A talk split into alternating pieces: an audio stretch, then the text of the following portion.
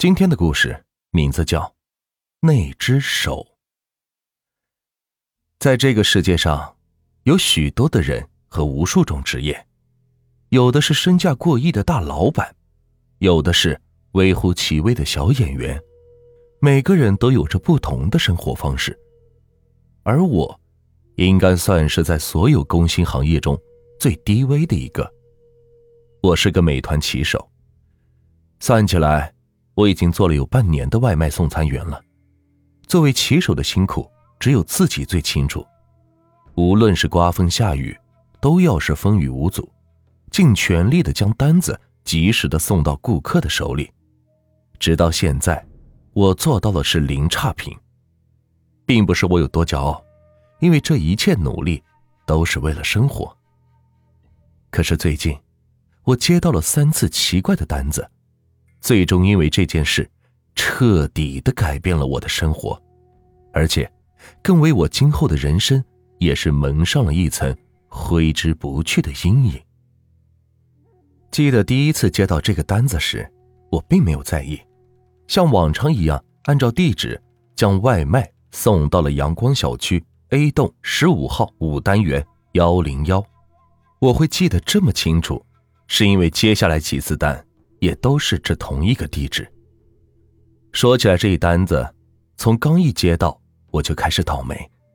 先是路上发生了点事故，结果我延误了送餐的时间，这是我第一次失误。我赶忙打电话过去，想向对方解释一下情况，稍微多给我一些时间，但是对方却没有接电话。等我终于解决好事故问题，急匆匆的赶到了阳光小区。幺零幺时，顾不上喘口气，赶忙是抬手敲了敲门，低头也是看了看手里拎着的米线。因为我感觉到很抱歉，所以还特意的多买了一瓶饮料，想着等一下一定要好好道歉，只希望对方能够通情达理，不要给我个差评。然而，我等了有一会儿，门也是没有打开，门里似乎也没有半点的动静。我只好抬手又敲了敲门，可等了一会儿，仍然是没有人开门。我想着，该不会是对方等不及，所以出门了吧？所以我只好拿出手机，想要再打电话过去给对方。也就在我一低头看着手机屏幕的功夫，耳边突然传来吧嗒一声声响。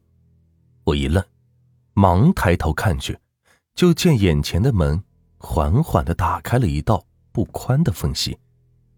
我心想，这原来是有人呢，赶忙是一边递过去米线，一边道歉说：“哎，不好意思，这是您点的米线啊，实在不好意思，因为路上发生了点事情，所以就送来晚了。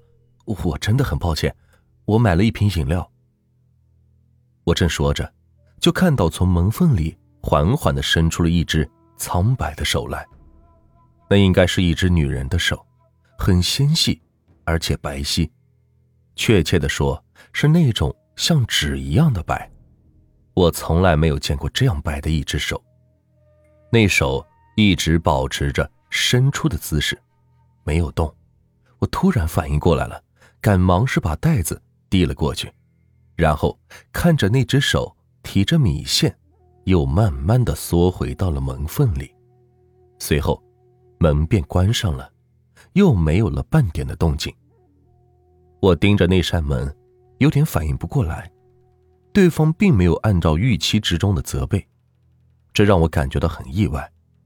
离开的时候还是放不下心，心说：这该不会已经收到差评了吧？我整个下午都在惴惴不安，时不时的拿出手机看一看。然而事实上，我是多虑了，我确实是没有收到来自幺零幺的差评。最终，我是彻底放下了心。我心存侥幸的想着自己是遇到了一个心地善良的人。两天后，没想到我又接到了阳光小区幺零幺的单子。当时也没有什么感觉，只是想着既然这么巧，就特意的又买了一杯奶茶。以表达之前没有给我差评的谢意，于是，我再次一个人站在了幺零幺的门外。我已经想好了要说些什么感激的话，然后抬手是敲了敲门。在等待的过程中，我保持着面带微笑，直到脸上的笑容是撑不下去了，那扇门后还是没有动静。有了之前的经历，我只当对方是睡着了，或者是没有听到，于是又抬手连续的敲了一会儿，手上也是多用了一些劲儿。果然，我听到吧嗒一声细微的声响，我赶忙放下了手。然后看着那道门，又慢慢的推开了一道缝隙，随后，一只苍白的手从门缝里是探了出来。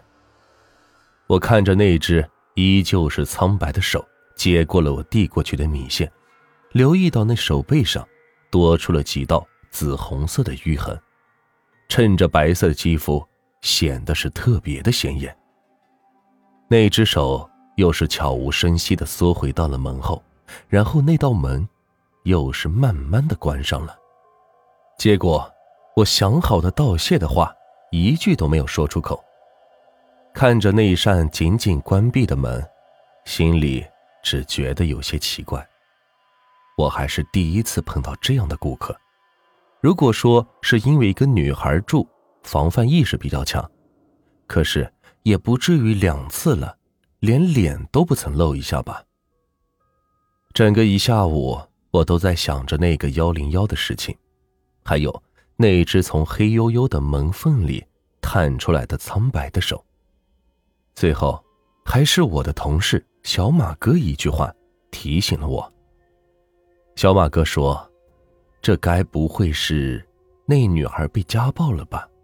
这让我联想到了那手背上的淤痕，我立即是脑补出一个可怜无助的柔弱女孩。被男人经常施以暴力，整日里是浑身上下都是伤痕累累，性格也变得是越来越胆小懦弱，甚至是不敢再面对外人。因为这样的想象，我对幺零幺门后的女孩不由得心生了几分同情和担心。也不知道是不是因为我的挂念，没想到两天后，我竟然又接到了来自幺零幺的订单。要知道，这简直是太巧了，就像是特意安排好的让我接的单子一样。不过我还是没觉得奇怪，只想着要不要趁这个机会问问那个女孩，需不需要帮助什么的。于是，我再次来到了幺零幺的门前。这一次敲了敲门后，我特意小心的趴在门板上，听着里边的动静。听了一会儿。